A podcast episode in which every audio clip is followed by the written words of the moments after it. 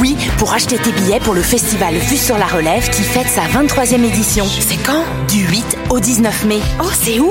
Au Monument National et au ministère sur la rue Saint-Laurent.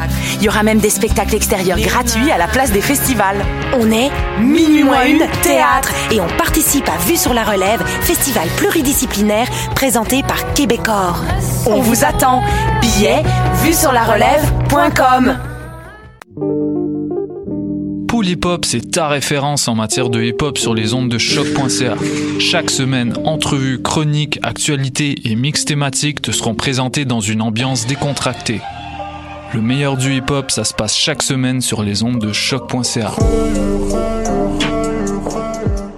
La carte Campus Quartier Latin, c'est des rabais instantanés dans 20 commerces participants. Viens chercher ta carte gratuite devant les locaux de choc.ca et économise partout sur ton campus étudiant, le Quartier Latin. Pour plus d'informations, rends-toi sur quartierlatin.ca dans la section Privilèges étudiants. Les cornes, c'est ton rendez-vous Metal Underground sur choc.ca. Branche-toi. Tous les mardis à 20h au Théâtre Sainte-Catherine, c'est la soirée Art Machine. Art Machine. Venez découvrir le show le plus éclectique en ville. Humoristes, musiciens, clowns, artistes burlesques et autres what the fuck se partagent la scène du Théâtre Sainte-Catherine. Venez vivre avant de mourir. Art Machine. Le tout est accompagné du house band The Firing Squad. 10 prix régulier, 7 prix étudiant. Le Théâtre Sainte-Catherine est situé au 264 Sainte-Catherine-S, à deux pas du métro Berry-UQAM. Les portes trouvent à 19h30, show 20h. Ah, machine. Voyage au bout de la nuit, c'est ton émission d'ambiance nocturne sur le Nightlife Underground montréalais. Découvertes musicales, chroniques culturelles et idées de sortie pour divertir tes nuits urbaines. Voyage au bout de la nuit, c'est l'émission nocturne de choc.ca.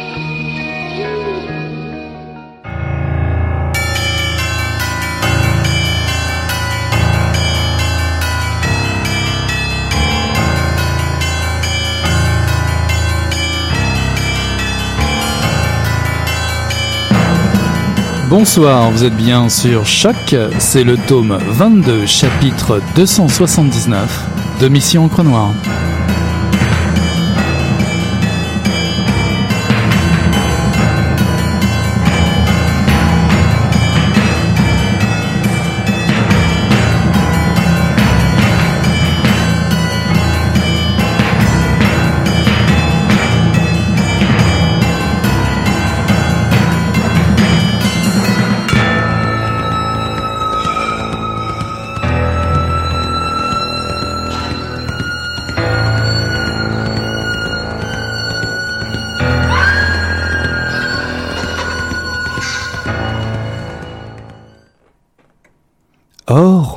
Au vent ne l'entendait pas ainsi, et n'acceptait pas sans broncher cette banalisation des rapports intimes. Il y avait, selon lui, deux types d'amour, un amour qui élève et un amour qui égalise. Pour lui, le désir était une flèche lancée le plus loin possible, par-delà tous les corps qu'on pouvait être amené à étreindre, une flèche qui transperçait les corps et visait toujours autre chose qu'eux. Une cible invisible et infiniment éloignée. Cette cible pouvait prendre toutes sortes de noms qui variaient selon les époques, de l'amour du beau à l'amour du bien en passant par l'amour de Dieu.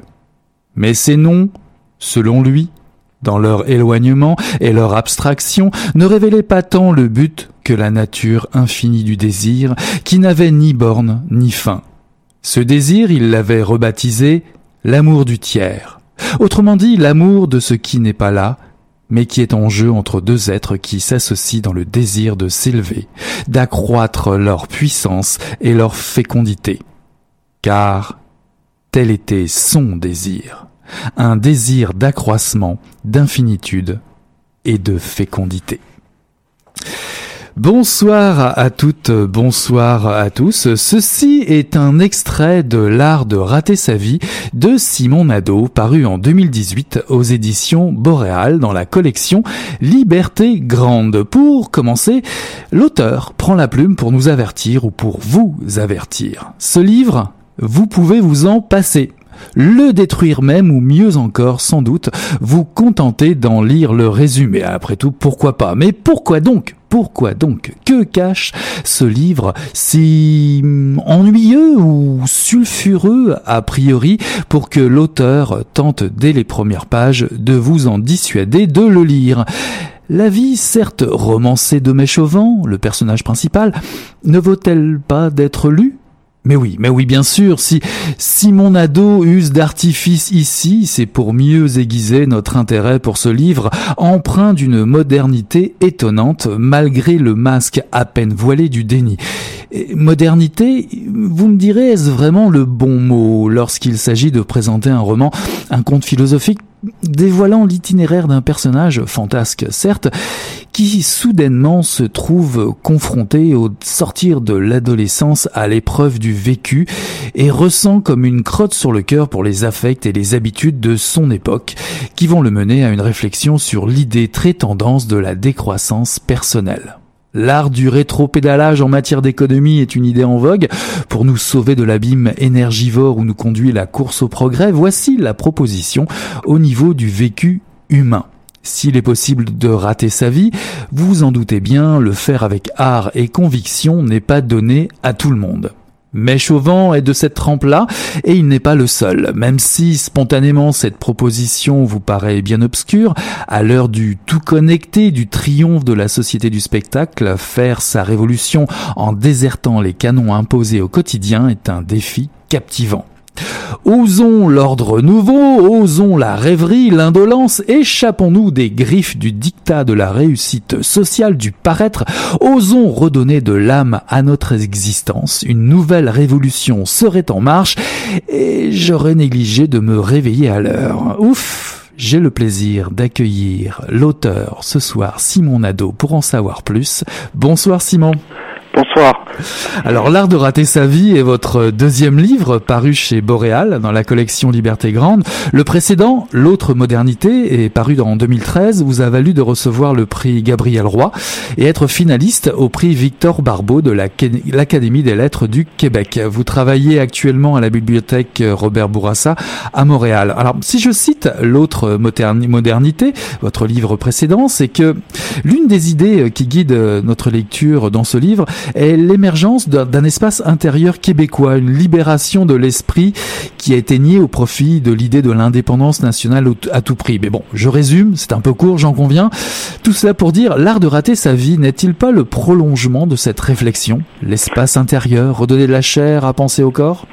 Euh, C'est une une bonne piste. Euh, l'autre modernité est un essai, donc euh, le style est très différent. Là, c'est présentement un récit que, que je viens de publier, mais l'idée de l'idée phare de ce, cet essai, l'autre modernité, euh, c'était de questionner au fond les dérives de cette modernité dans laquelle nous sommes aujourd'hui, mais d'une façon, disons, plus créatrice que ce qu'on entend généralement lorsqu'il y a des critiques euh, de notre euh, civilisation contemporaine qui sont souvent émises d'un point de vue, disons, réactionnaire. Alors, euh, dans ce livre, L'autre modernité, j'avais l'intention de, de, reprendre, disons, à sa source la modernité en m'inspirant de, de, certains écrivains canadiens-français qui avaient suivi une, une trajectoire plus personnelle, plus individualiste que celle des, des héros, disons, de, de, la nation et du collectif.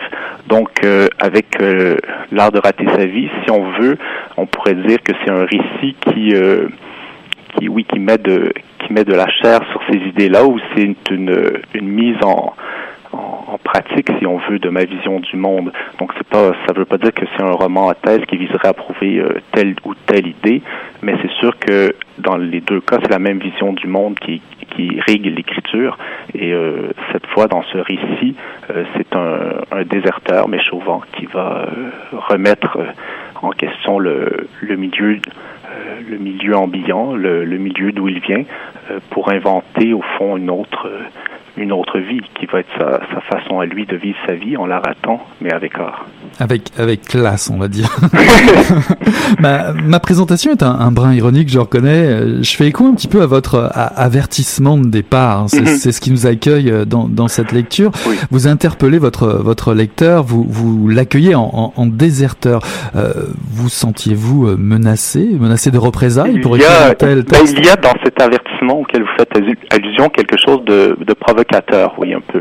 Peut-être parce que j'avais le sentiment que je ne faisais pas, je, n'écrivais pas le livre qu'on attend ou qu'on attend généralement. Euh, un livre, euh, un livre qui vise au fond à nous divertir et qui euh, et qui nous ramène ensuite après, quelques heures de divertissement dans le monde tel qu'il est, sans que rien soit profondément changé.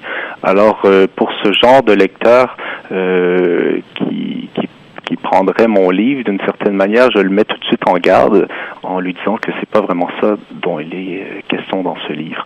Euh, D'autre part, après ce, petit coup d'envoi euh, euh, ironique ou provocateur, je tends la main malgré tout à mon lecteur et c'est à ce lecteur qui que je peux toucher, que je peux que je peux émouvoir ou éveiller que, que j'en appelle au, au, bout du compte. C'est le, le, les, dernières phrases de, cet, de cet avertissement après euh, avoir dit de brûler ce livre. Je dis à moins que à moins que vous soyez vous aussi un déserteur, euh, comme Méchauvin, un rêveur, ou quelqu'un qui hésite sur le seuil, c'est-à-dire quelqu'un qui mm, a peut-être commencé à se différencier, à suivre son propre chemin, mais qui euh, qui, euh, qui hésite en fait. Disons quand on lit, en fait moi quand j'ai commencé à lire euh, à l'adolescence, euh, il y a des livres qui nous marquent, qui nous poussent euh, à aller plus loin, à prendre des risques, à, à vivre une vie qui va être davantage singulière et créatrice.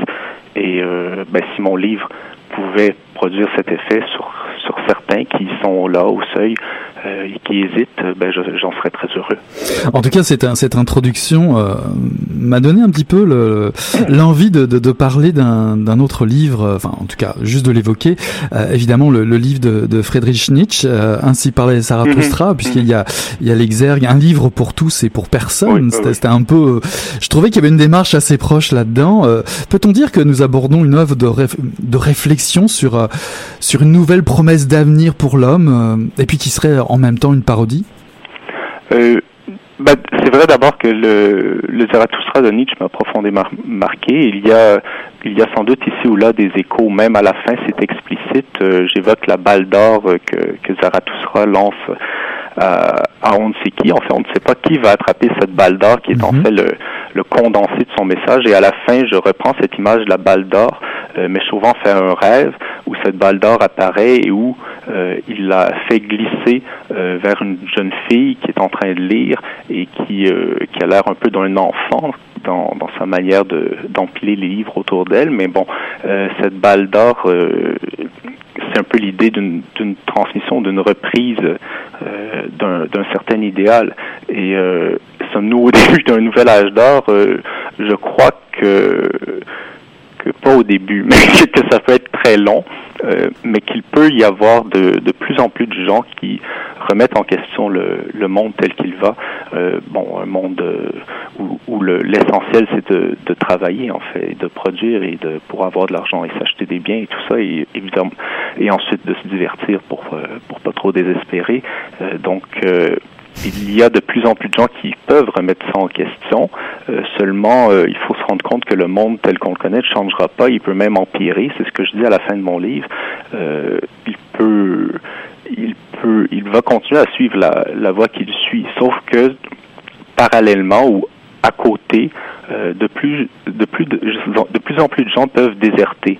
Et, et, faire au fond autre chose, vivre selon un autre idéal en fait. Et ces gens-là peuvent être amenés à se rencontrer euh, sans que ce soit un mouvement euh, euh, qui est trop concerté. J'évoque à la fin l'idée du monastère fantôme. Le fait qu'il soit fantôme implique que c'est une utopie un peu ben, qui, qui, a quelque chose d'évanescent dans, dans, la mesure où c'est pas un, un programme structuré que je, je prône à la fin du livre, mais comme une sorte de d'essaimage ou, ou d'un appel à la désertion. Et là, donc, euh, À partir de là, toutes sortes de vies deviennent possibles, toutes sortes de créations deviennent possibles. Mais Chauvin, lui, propose un chemin, mais ce n'est pas le seul chemin. Euh, il y a plusieurs chemins qui peuvent être euh, parcourus. Et lui-même dit qu'au fond, il, il, ne demanderait pas autre chose que d'être surpris ou impressionné par d'autres mhm. personnes qui décideraient de, de, déserter et d'inventer une, autre façon de vivre. Alors même si euh, ne va pas se retirer euh, dix ans dans dans la montagne euh, en rappelant Sarah Sutra, il s'agit quand même ici du Mont-Royal. Euh, on peut aussi pourquoi pas se retirer dix ans dans le Mont-Royal. Euh, faut rappeler quand même que le livre est quand même le récit de la vie de de. On découvre un, un vrai personnage de de roman, un déserteur comme vous le dites, mais un D'ailleurs, qui est-il Qui est, est, Si on pouvait un peu le présenter. Et euh, être un déserteur, c'est pas forcément déserter le monde. Euh, non, parce que en fait, euh, ben, sa désertion s'inscrit dans le monde, dans le monde contemporain, même en ville en plus. Il ne va pas dans, dans un désert, dans un ermitage ou une grotte.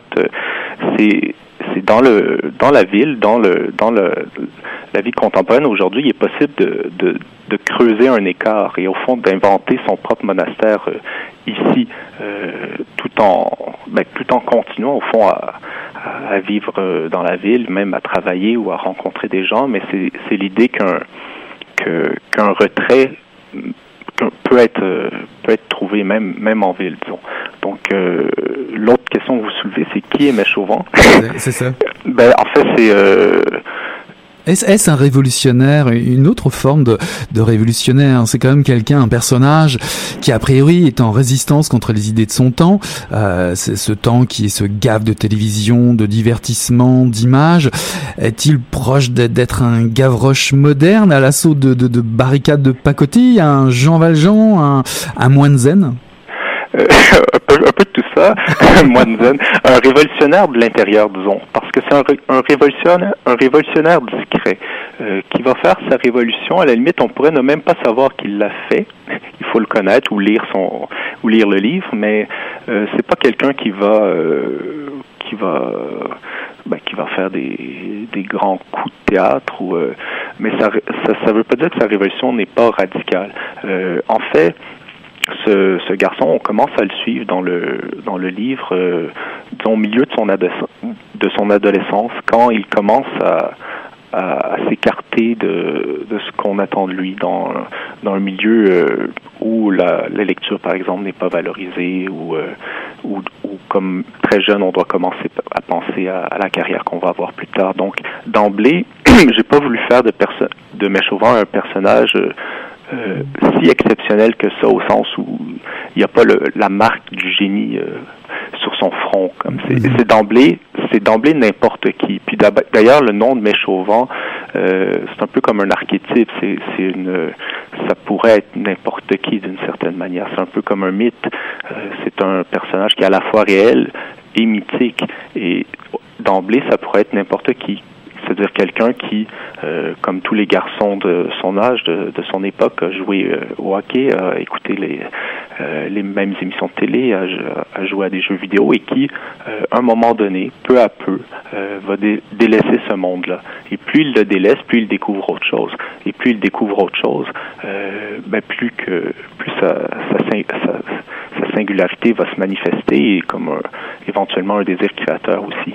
Alors il y a deux grandes parties dans votre livre, euh, une que je qualifierais de la genèse du mythe et du personnage, euh, la, la, la jeunesse euh, réflexive et formatrice, puis une seconde partie qui qui sonne soit comme un glace, soit comme comme un espoir, l'arrivée à Montréal, la période émancipatrice ou même je dirais la, la période des expériences.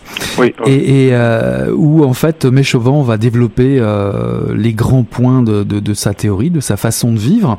Mais avec en arrière-fond et c'est ça qui m'a intrigué aussi beaucoup de références littéraires évidemment euh, et puis des, des, des, références assez classiques. Camus, Rimbaud, Boris Vian, Goethe, Nietzsche, Baudelaire.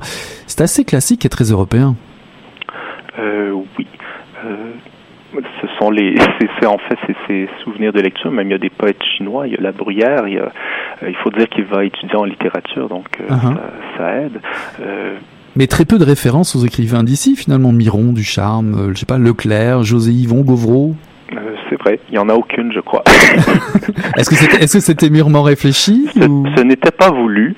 c'était en fait, moi, j'ai voulu le mentionner au début, j'ai écrit L'autre modernité, qui est une plongée quand même dans le dans la littérature canadienne française. Et donc euh, c'est pas quelque chose que j'ai euh, négligé disons dans mon parcours. Et mon deuxième livre ensuite ça a été euh, un essai sur le philosophe Michel Morin qui est un auteur un philosophe contemporain un essayiste. Donc on peut pas dire que j'ai sauté par-dessus la culture d'ici pour d'emblée en appeler aux grandes références. Seulement c'était pas du tout ma démarche non non non non non mais je, je le dis pour par simple éclaircissement uh-huh. mais je dirais que euh, ben, que ce, ce, sont ces dans son parcours, ce sont ces auteurs que, que je cite comme Thoreau, euh, comme Nietzsche, comme euh, comme Goethe, euh, qui, qui l'ont au fond, euh, ben, qui l'ont aiguillonné d'abord. C'est un peu étrange. C'est comme ben, moi, ça, ça correspond aussi un peu à mon parcours. Les auteurs québécois, je les ai découverts en second lieu. Mm et pas en premier lieu. Et euh, les premiers auteurs qui m'ont marqué, oui, c'est c'est Gide, c'est euh, c'est Hermann Hesse, c'est euh, c'est Nietzsche. Donc je, ça transparaît dans ce livre-là. et c'est en, en, second lieu, peut-être que j'ai découvert aussi la richesse qu'il pouvait y avoir chez, les, chez les auteurs d'ici.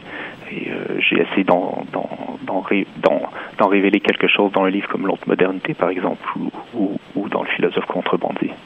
Si on suit un petit peu votre votre logique à travers à travers votre livre, euh, finalement, être révolutionnaire aujourd'hui, euh, en tout cas un révolutionnaire peut-être euh, plus pertinent que n'importe lequel qui s'en réclame directement, ce serait peut-être votre personnage, puisque finalement, il est bien la manifestation la plus réaliste d'un esprit révolutionnaire sans cri et sans effusion de sang.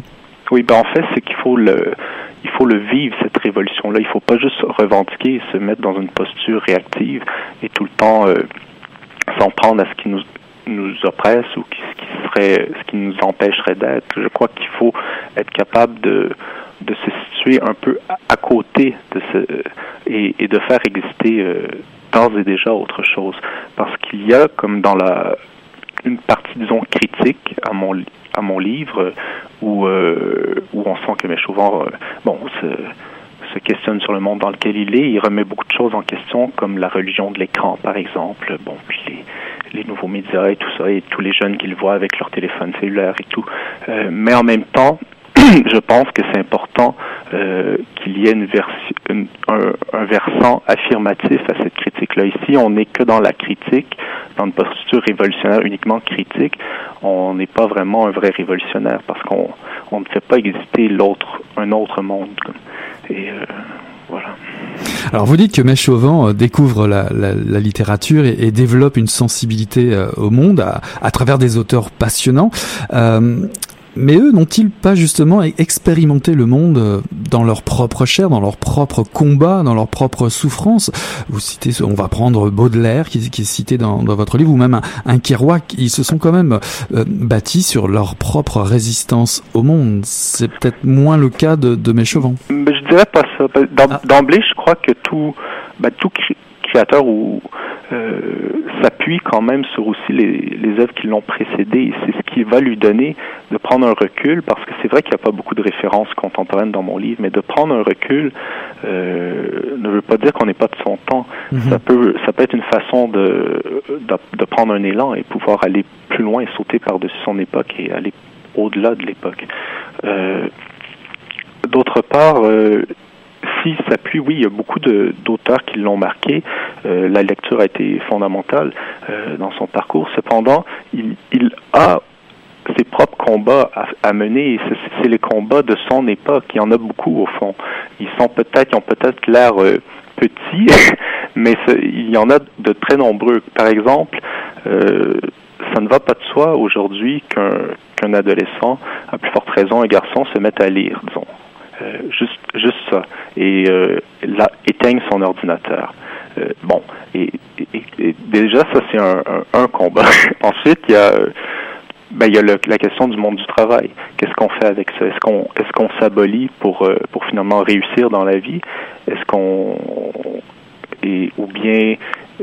Comment on, va faire? Et Méchauvant, comme ce, va travailler dans, dans, un hôtel, par exemple, dans, mhm. dans des emplois très modestes. Et puis, il aurait pu être très malheureux ou se révolter, mais il va, il va essayer d'en, faire quelque chose, là, de trouver une sorte enfin, je dirais que je dirais pas qu'il n'y a, pas de grands combats, euh, encore moins de grands combats peut-être euh, collectifs avec des grandes causes, mais je crois qu'il y a plusieurs euh, petites luttes à mener pour finalement ben, arriver à être soi-même et inventer un peu son, son propre mythe. Oui, mais en même temps, bah, c'est ce qui ancre la façon dont vous ancrez votre personnage euh, effectivement dans la réalité quotidienne d'aujourd'hui, parce qu'on est quand même dans dans un Montréal euh, contemporain euh, et actuel. fait qu'on prend un peu de recul, on prend beaucoup de recul et on est fasciné par vos propositions finalement qui sont très concrète, euh, malgré la teneur, je dirais, philosophique qu'on peut y trouver. Mais euh, j'ai envie de, de, rebondir sur ce que vous venez, de dire. Vous parliez de, on va dire, de, de, de, de collectif. Euh, Chauvin va rencontrer, euh, va réussir à, à se lier euh, d'amitié ou peut-être de se découvrir peut-être des liens amoureux euh, qui, qui vont euh, épouser euh, sa façon de penser dans votre livre. Ça fait partie de la deuxième partie où il va rencontrer Petit Bouddha et, et Prince bouquiniste. Je rappelle quand même que ce livre est parfois hilarant. on, a, oublié de le dire, mais rien que déjà dans, en nommant les personnages, il y a comme ça des, des, des passages très drôles. Qui, qui sont Petit Bouddha et, Prince bouquiniste ben, vous avez raison. Il y a de l'humour dans ce livre aussi, même s'il y a, il y, a, il y a de la profondeur et, de la substance. Il y a aussi euh, souvent des occasions de sourire. Disons pas de, de, rire à tout bout de champ, mais quand même de, sourire. Maintenant, euh, c'est vrai que dans la première partie, disons, Méchauvant, c'est c'est d'abord un solitaire. En fait, il se découvre dans la solitude. Seulement, euh, le livre ne s'arrête pas là. Et vous avez raison de dire que dans la deuxième partie, il arrive à Montréal et finalement, le, son but n'est pas de, se fondre dans un groupe euh, mais peut-être de trouver des semblables. Et le, premier semblable qu'il va rencontrer, qui est aussi un déserteur, mais qui est, le prince bouquiniste, qui est un, homme beaucoup plus âgé que lui, qui va rencontrer euh, alors qu'il est au tout début de la vingtaine, dans une bouquinerie à Montréal et qui va devenir son, son meilleur ami, quelqu'un qui, qui va euh, transformer sa vie. Et, en fait, euh, ça c'est son premier allié parce que Méchauvant, oui, est un solitaire, mais en même temps, il cherche des alliés et il, en cherche au fond pour que, ben, que son rêve se déploie et qu'il prenne de l'ampleur, disons. Et ensuite, plus tard, il va rencontrer euh, une jeune femme que, que j'appelle le petit Bouddha sauvage, parce que c'est une jeune femme très particulière, qui est assez sauvage, comme son nom le dit, et très dans, dans, dans ses pensées, en fait. Parfois, on peut se demander si elle voit le, le monde extérieur, mais oui, elle le voit, mais ça, c'est pas d'abord ce qu'elle qu'elle voit, c'est d'abord ses, ses rêveries euh, qui l'habitent. Et, euh, et ce sera euh, ben finalement le, le Méchauvant va rencontrer cette jeune femme, mais après de multiples rencontres occasionnelles dues au hasard dans le quartier étudiant, et donc et Méchauvin, à cette époque-là, est, est, déjà un peu plus vieux malgré tout. Il aurait peut-être 30 ans. Et euh, cette, euh, cette jeune femme aurait 20 ans. Donc, elle est un peu comme il était quand lui avait 20 ans mhm. et qu'il a rencontré le prince bouquiniste. Et euh, de ce point de vue-là, il y a quelque chose qui recommence, qui est repris, mais qui recommence tout le temps un peu différemment aussi.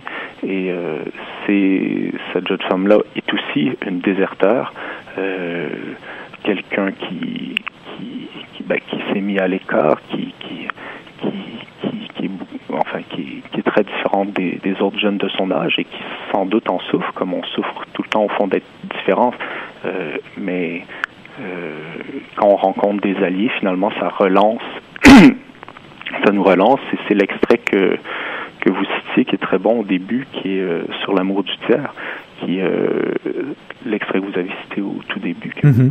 Bon, euh, donc c'est un peu ça, oui, que, que trouver des alliés peut accroître sa propre puissance créatrice, euh, sa propre fécondité. et donc de ce point de vue-là, c'est essentiel. Alors évidemment, vous m'avez mis euh, la puce à l'oreille avec ce personnage, euh, puisque euh, Méchauvant, évidemment dans la trentaine, rencontre Petit Bouddha sauvage. Va-t-il être enfin confronté à l'amour Finalement, cet amour charnel, le don de soi, la, la, affronter une forme de, de résistance au monde un peu différente de celle qu'il n'a peut-être jamais connue. je me suis dit, sans forcément révéler quoi que ce soit, je me suis dit finalement, n'est-ce pas déjà la préparation, peut-être pas d'une suite, mais en tout cas d'aborder un thème comme le mythe amoureux, c'est peut-être quelque chose qui, pourrait vous intéresser? Euh, Sans doute, je ne sais pas s'il y aura une suite à ça, c'est précipité pour le dire, mais euh, le livre se termine sur euh, une rencontre, oui, une rencontre qui, est bien, entamée, mais en même temps, le livre se termine sur une ouverture, disons. disons. Qu'on peut appeler amoureuse, mais en même temps, moi, je, préfère me situer un peu à la frontière de l'amitié et de l'amour. Et ce que j'entends par amour est proche de l'amitié et vice-versa. Et euh, parce que souvent, je crois que quand on parle de l'amour, on, abolit toute la dimension, disons, intellectuelle ou spirituelle. Et euh, pour moi, c'est primordial que les deux soient liés. Et donc, euh, c'est aussi c'est une vision, oui, de l'amour, mais qui est, qui est quand même particulière, qui se dégage euh, de la lecture de ces livres-là, et qui est aussi euh, assez différente de ce qu'on appelle amour parmi les jeunes d'aujourd'hui, comme euh, qui, qui, ben, qui se résume au fond à avoir un copain, avoir des rapports sexuels avec cette personne. Et si la dimension plus charnelle ou sexuelle apparaît pratiquement pas dans ce livre-là, c'est, je dirais que c'est un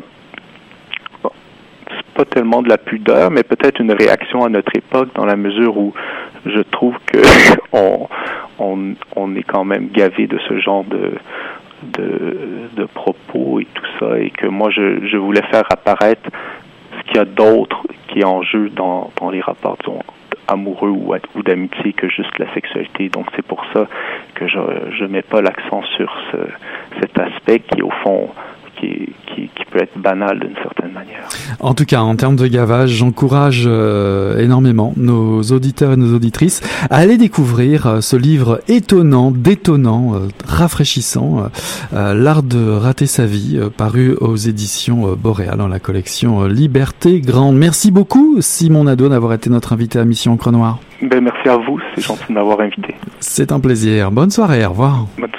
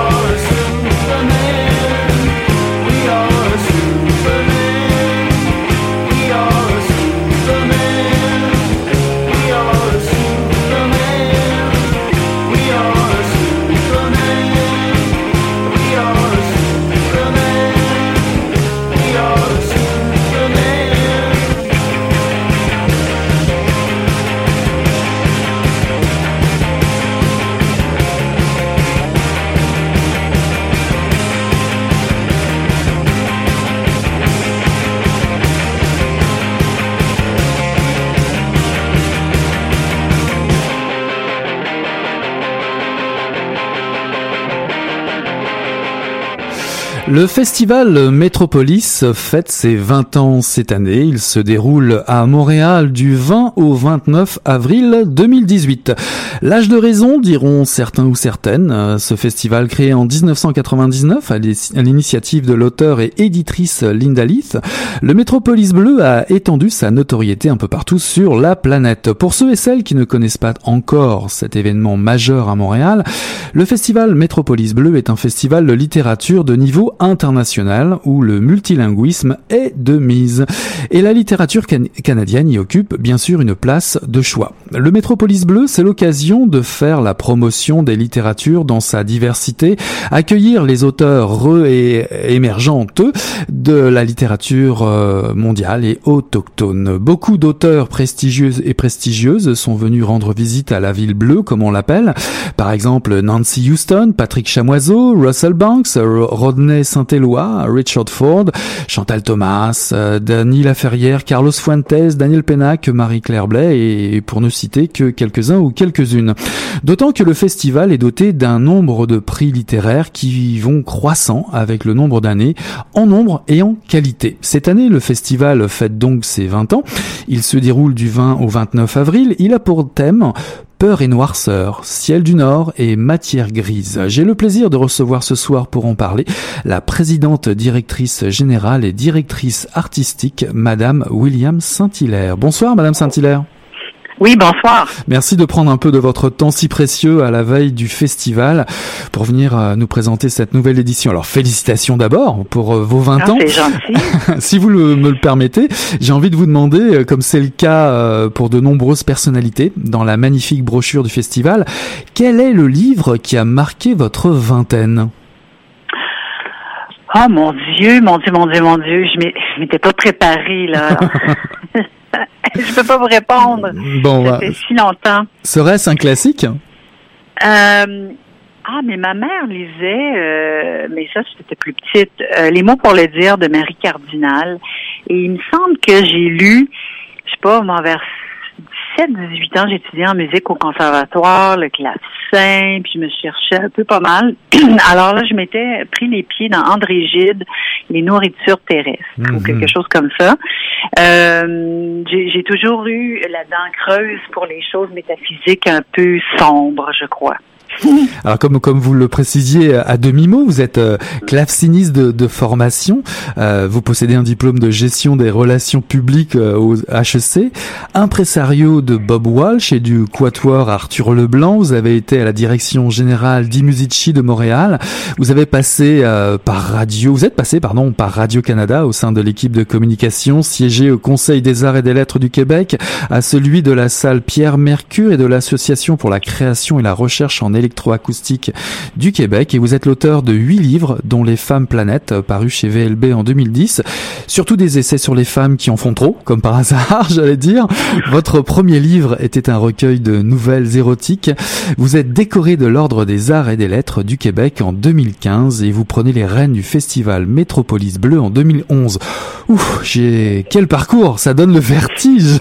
Qu'est-ce qui vous a attiré vers le Métropolis Bleu? Euh, c'est c'est fou, on se demande toujours s'il faut être badin en entrevue, dire la vérité ou euh, d'une part, je, je m'intéressais aux livres, bien entendu, j'adore les livres, mais euh, j'avais besoin d'une job. C'est une bonne réponse, hein? Je C'est une très bonne réponse. Oui, oui, j'avais besoin de gagner euh, des sous, puis euh, j'ai des enfants, des responsabilités, et euh, je, je sortais d'un un long périple. Moi, je suis une petite bête très fidèle. Alors, j'ai fait 10 ans chez Musici, 10 ans, euh, 8-10 ans chez Musici, 10 ans à Radio-Canada, et puis ça fait quand même maintenant 8 ans que je suis euh, chez Métropolis Bleu. Donc, je suis un aîné ou presque. Mais euh, j'étais donc entre deux, euh, deux jobs et j'avais besoin de gagner ma vie. Puis quelqu'un m'a parlé de ce cette fondation que je connaissais même pas. Et puis, euh, je trouvais le titre pas mal ronflant. Je me suis dit, oh, ça marchera pas, c'est sûr. Mais j'ai essayé. Et contre toute attente, euh, on m'a proposé le défi. Alors plongeons, plongeons directement dans le festival hein, parce que c'est ce qui nous intéresse euh, ce soir euh, dans cette 20e euh, édition. Le festival, ce sont des, des, conférences, des rencontres avec des auteurs, le décernement de, de prix littéraires qui, qui, font sa, sa renommée. au cours des années, de nouvelles catégories ont, ont fait leur, leur, leur apparition comme comme l'expression d'une ouverture vers d'autres littératures, vers de nouveaux champs d'intérêt, indiennes ou en langue espagnole ou portugaise quelles sont les, nouveautés cette année et pourquoi cet esprit d'ouverture? Ben, c'est dans l'ADN de Métropolis Bleu, euh, l'inclusion sociale, la diversité. C'est pas parce que c'est dans l'air du temps. Ça fait 20 ans qu'on qu'on pratique euh, et qu'on met on met de l'avant des programmes éducatifs et sociaux, ce que les gens connaissent un peu moins du festival, parce que le festival, c'est la vitrine, c'est le vaisseau amiral, vitrine publique, mais on a par ailleurs beaucoup de programmes dans les écoles. On pourrait y revenir si le temps nous le permet. Euh, mais la diversité, donc, c'est pas nouveau. Diversité des langues, diversité d'opinions, diversité culturelle. Euh, cette année, on souligne la création d'un tout nouveau prix littéraire, une bourse de 5000 dollars qui est remise à un auteur euh, LGBTQ. Mhm. Et euh, c'est décerné à Nicole Brassard. Donc, euh, ça, c'est une nouveauté. Puis, le prix des premiers peuples, c'est quand même assez récent. Ça fait quatre, quatre ou cinq ans, on a un prix euh, peu étonnant dans le titre euh, euh, Donne à penser. C'est le prix des mots pour changer, qui est remis à un auteur dont le travail, le roman, les romans, euh, ou les essais, ou la BD permettent une meilleure compréhension interculturelle. Donc, c'est, je dirais, des prix très engagés. Et, et notre Grand Prix littéraire cette année remis à un philosophe, Charles Taylor, qui est quand même s'est fait reconnaître non pour l'ensemble de son œuvre, mais c'est quand même quelqu'un qu'on associe à la diversité, bien sûr, ici au Québec. Donc, euh, on peut dire qu'on a ça dans la peau. Oui, ben on va on va rentrer directement dans les prix puisque vous avez, commencé par ça. Euh, effectivement, le, le, grand prix littéraire du Métropolis Bleu est, est, décerné à Charles Taylor. Vous en avez touché un petit mot, philosophe, professeur émérite de, de sciences politiques et de philosophie à, à l'université McGill. Euh, c'est un choix d'engagement, un choix dans l'actualité parce que Charles Taylor, je rappelle, a fait partie de la commission Bouchard-Taylor sur les accommodements. Euh, c'est un choix délibéré d'avoir choisi cette personne-là? Cet auteur? C'était, une décision d'un, comité spécial à l'occasion du 20e anniversaire. Nous sommes, sommes passés d'un prix de 10 000 dollars parce que c'est la bourse qu'on remet à notre grand prix à chaque année. Un prix spécial pour le 20e de 20 000 dollars. Et euh, on n'a pas constitué un jury purement littéraire, mais un jury composé de deux membres du conseil d'administration, le président Cameron Charlebois et puis euh, un professeur de littérature à l'université de Guelph qui s'appelle Stephen Powell qui est sur notre conseil d'administration.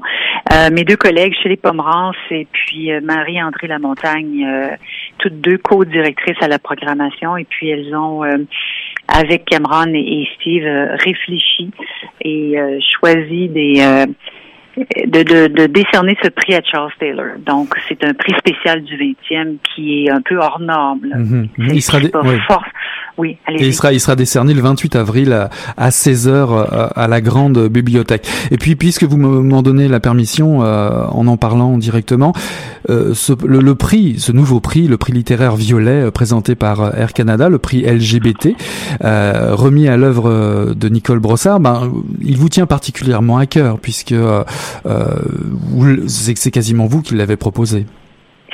Euh, oui, en fait, c'est euh, il y a eu un travail de recherche et de mise en place très important par euh, Christophe Dirado, qui est un de nos collaborateurs à la programmation, qui dirige d'ailleurs le, le, volet LGBTQ.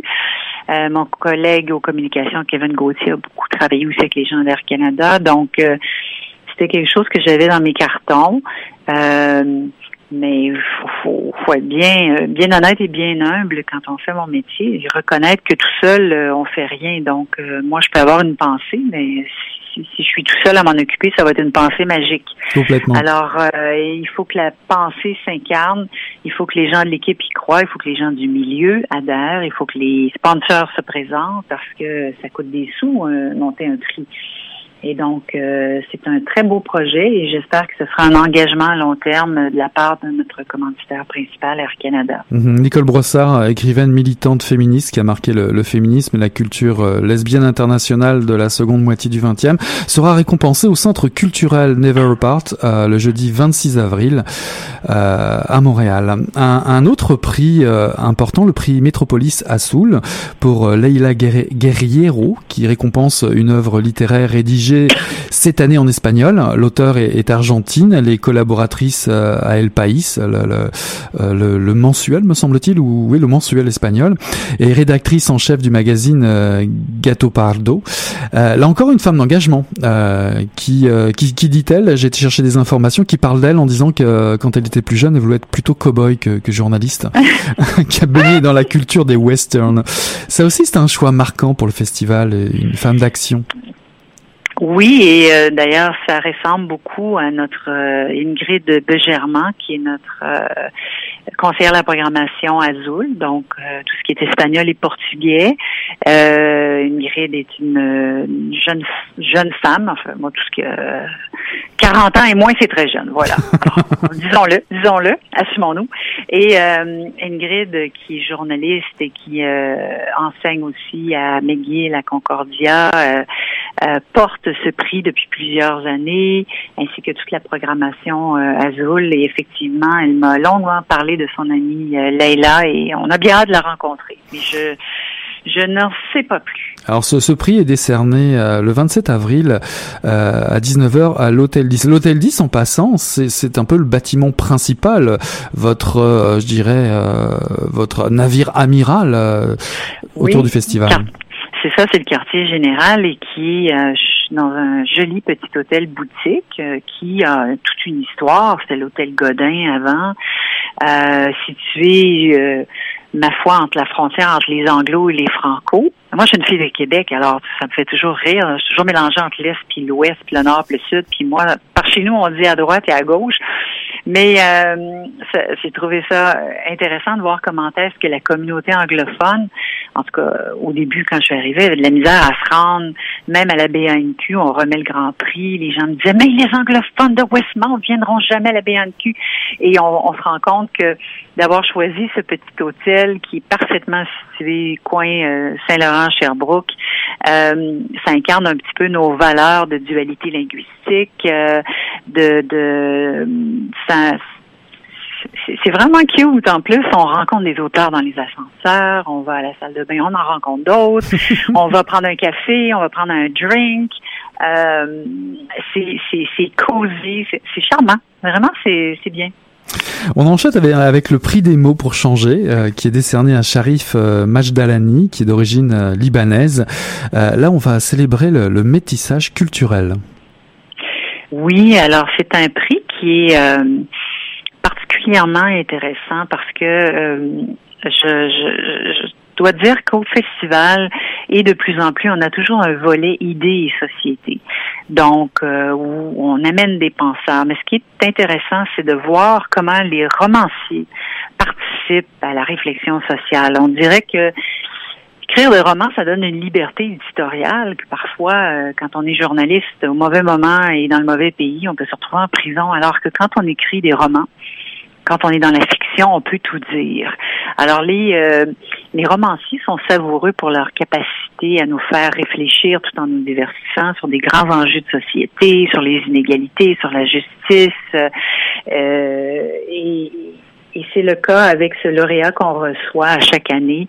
Il y a tout un thème. Euh, euh, on invite les gens à venir faire un tour à l'hôtel 10 parce qu'il y a aussi une exposition de photos d'un, mhm. étudiant de Concordia euh, qui nous présente une très belle exposition sur ces c'est toujours le rapprochement interculturel. Dans ce cas-ci, ça va être avec la communauté autochtone et à travers photographie et poèmes. donc, c'est c'est un ensemble de, de, de rencontres, mais c'est sûr que la notre vedette cette année, c'est Magdalene.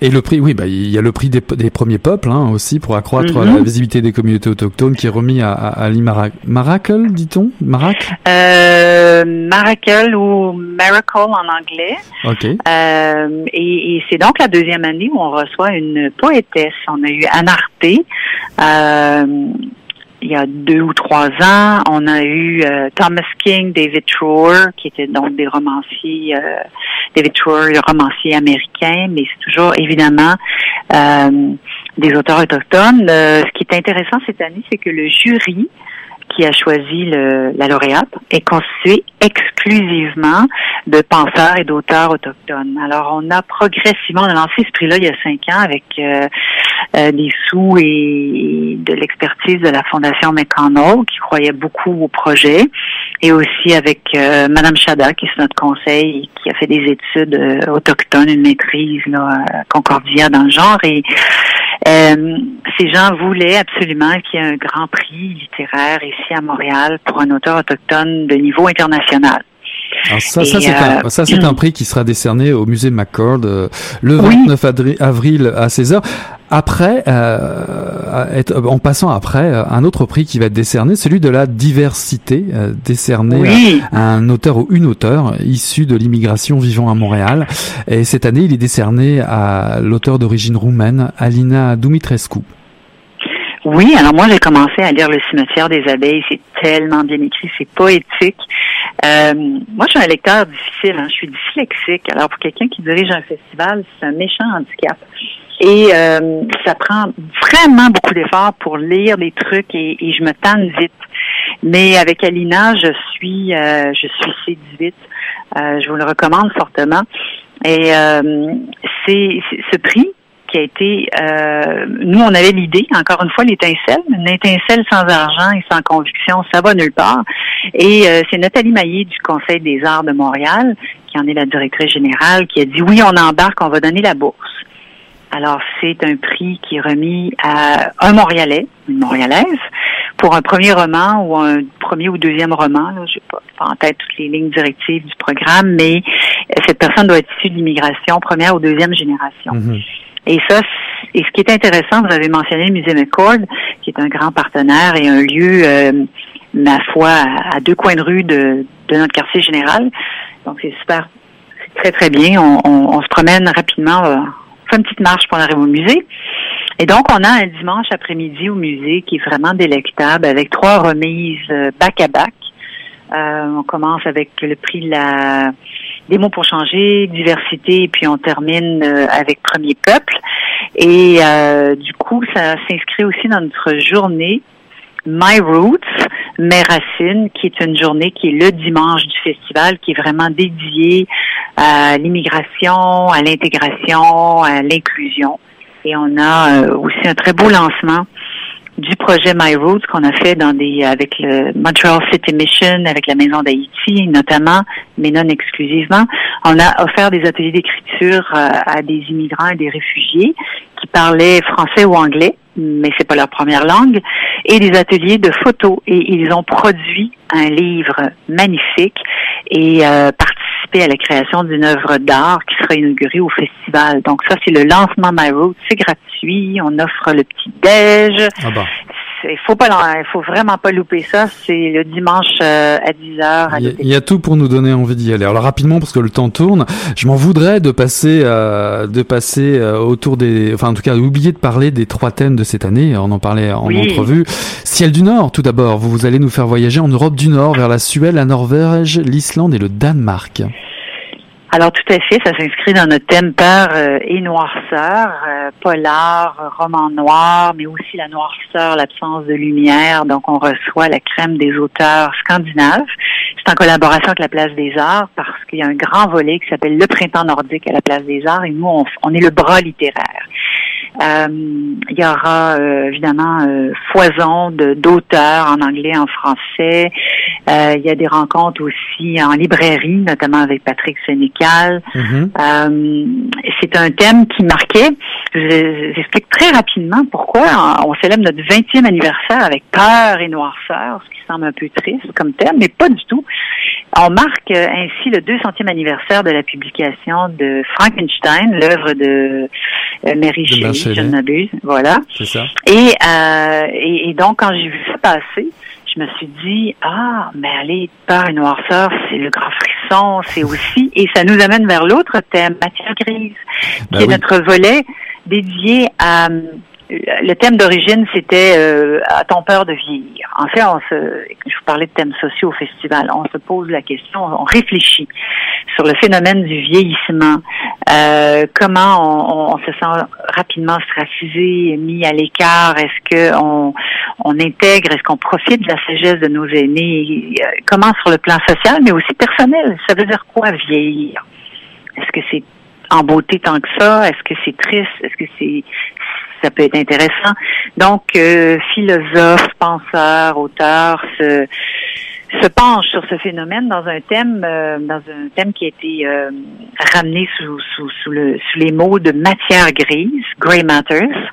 Petit jeu de mots assez, assez cool quand même. Euh, mais, mais en anglais, mais en anglais, mais parce que Mais en anglais. C'est ça, Voilà. ça. On n'aura pas le temps de, de, de tout détailler euh, malheureusement de ce fantastique festival, mais vous mettez quand même le doigt sur quelque chose qui est quand même important qu'il faut préciser. Il y a beaucoup de thèmes. On n'aura pas le temps de parler de, effectivement de, des littératures hispanophones, lusophones, les écrivains LGBT qui sont très représentés. Il y a aussi euh, les écrivains juifs de Montréal qui seront également représentés dans le festival. La France sera aussi représentée. On va parler résistance, diversité, frisson et angoisse, etc. J'en passe des thèmes. Ce que j'aimerais, euh, pour terminer euh, rapidement, c'est- préciser que le festival est un festival multilingue. D'ailleurs, dans votre brochure, c'est assez intéressant. euh, la plupart des multiples activités dans les librairies ou dans ou dans les bibliothèques vont être sont annoncées dans plusieurs langues français, anglais, espagnol, italien, arabe, hébreu, portugais euh, et autres. En fait, on a des auteurs, plus de 200, 243 événements. Il y a un volet familial. Malheureusement, on ne peut pas en parler, mais 115 activités gratuites pour toute la famille. On a des auteurs qui viennent de 19 pays qui s'expriment en 15 langues. Alors, c'est difficile de faire plus euh, multilingue et multiculturel. Euh, c'est vraiment un rendez-vous pour tous.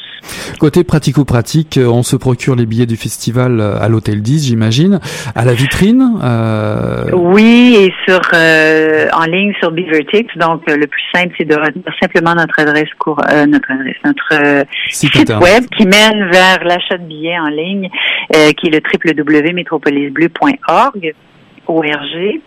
Et puis, euh, je rappelle, si vous êtes à la recherche d'un petit euh, rabais, il est encore temps d'en profiter. La passe festival, qui normalement coûte 50 dollars et vous donne accès à tout, 99,9% des événements, elle, on peut se la procurer à 20 dollars dans un libraire participant si on achète pour 20 dollars de livres. Donc, Et je- et- évidemment, c'est... Voilà. Oh, excusez-moi, oui. Non, non, du tout. C'est juste pour préciser que, en parlant de librairie, il y a effectivement deux, deux librairies officielles du festival qui tiennent la plupart des livres qui sont, et des, livres- et des auteurs Oui. présentés lors du festival. Il s'agit de la librairie Zone Libre et de la librairie Paragraphe. Oui, et Zone Libre, je crois, c'est à côté de l'UQAM. Donc, euh, ils sont vraiment chouettes, ces gens. C'est la première fois que je travaille avec Mireille, mais vraiment, c'est des gens extrêmement engagés et euh, qui ont fait beaucoup de recherches pour que tous les livres euh, des auteurs soient euh, non seulement disponibles euh, en amont à la librairie, mais aussi lors du festival. Et puis, euh, on a une belle journée Gallimard aussi. Donc, on est très proche euh, des libraires indépendants. C'est des gens qui font un travail fabuleux. En tout cas, plusieurs euh, magnifiques journées autour de la littérature euh, vous attendent, très chers auditeurs et auditrices de Mission Encre Noire. Merci beaucoup, euh, Madame Saint-Hilaire, d'avoir été notre invitée euh, ce soir à Mission Encre Noire. Il nous reste plus qu'à vous souhaiter qu'un excellent festival. Merci, merci à vous. Merci, bonne soirée. Voilà qui conclut Mission Encre Noire, euh, tome 22, chapitre 279. On tourne la page et on se dit à la semaine prochaine. Salut là